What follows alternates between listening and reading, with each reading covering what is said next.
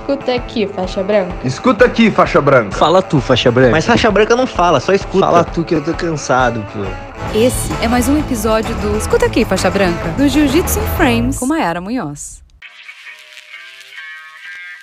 Fala galera, como estamos? Chegamos a mais uma edição do Escuta Aqui Faixa Branca e no episódio de hoje eu vou falar sobre a Hash Guard e dizer porque eu acho que ela devia ser um item obrigatório, um item de treino obrigatório.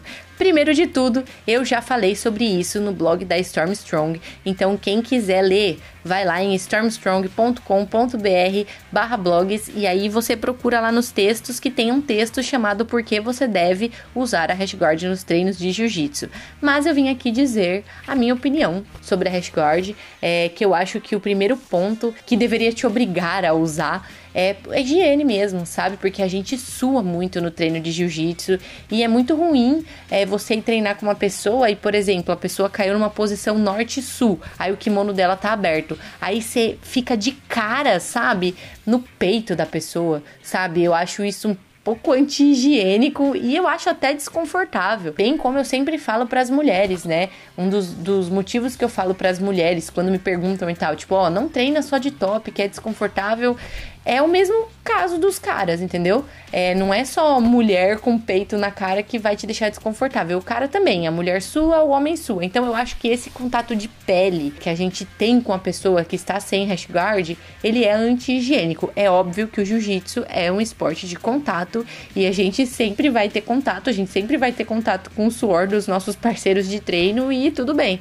Só que algumas coisas a gente pode evitar. E eu acho que pelo conforto e higiene, a hashguard deveria sim ser um item obrigatório. Tem algumas equipes que já incluíram a hashguard como item obrigatório, outras ainda não. Eu acredito que em breve isso vai ser sim uma regra é, porque o jiu-jitsu está se profissionalizando cada vez mais e eu acho que tende a, né, as, as academias mais comerciais, assim, é, que se intitulam de escola de jiu-jitsu e tudo mais, eu acho que a tendência é realmente que a hashguard também seja um item obrigatório, bem como o kimono, entendeu?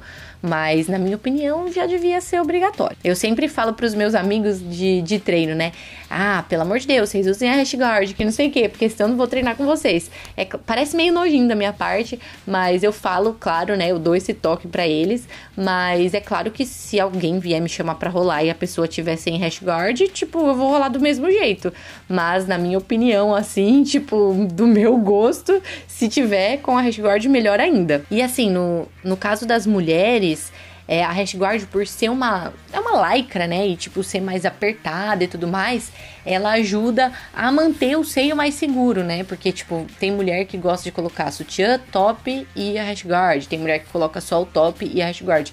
Eu coloco só o top e a hashguard e realmente é, ajuda muito a manter o, o seio mais seguro. E além disso, como ela é feita, né, para o jiu-jitsu, especialmente para o jiu-jitsu e tudo mais, ela não é cavada, entendeu? Ela não deixa o colo exposto e tal. Então, menos risco ainda de alguma coisa escapar. É claro que para você que tá começando o jiu-jitsu isso por agora e tudo mais. É, você usar uma camiseta comum de malha por baixo do kimono é uma alternativa. Você está experimentando, você ainda não sabe se você vai continuar e tudo mais. E o jiu-jitsu ele exige um certo investimento quando você começa. Então, realmente é importante é, você ter esse período de teste. Eu acho que tudo bem. Você usar camisa de malha, tipo, tudo bem mesmo.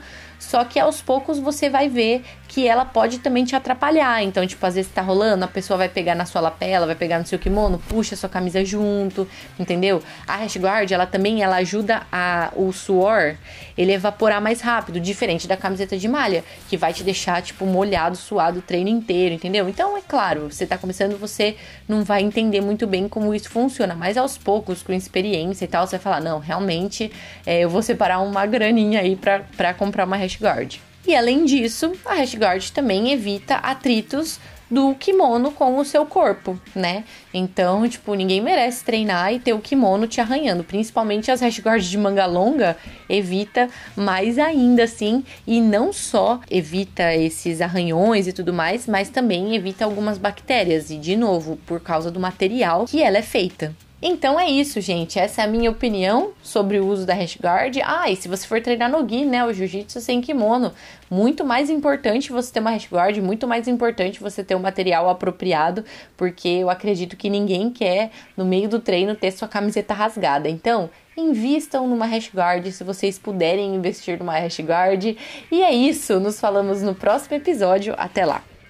Escuta aqui, faixa branca. Escuta aqui, faixa branca. Fala tu, faixa branca. Mas faixa branca não fala, só escuta. Fala tu que eu tô cansado, pô. Essa foi mais uma edição do Escuta aqui, faixa branca, do Jiu-Jitsu Frames com Mayara Munhoz.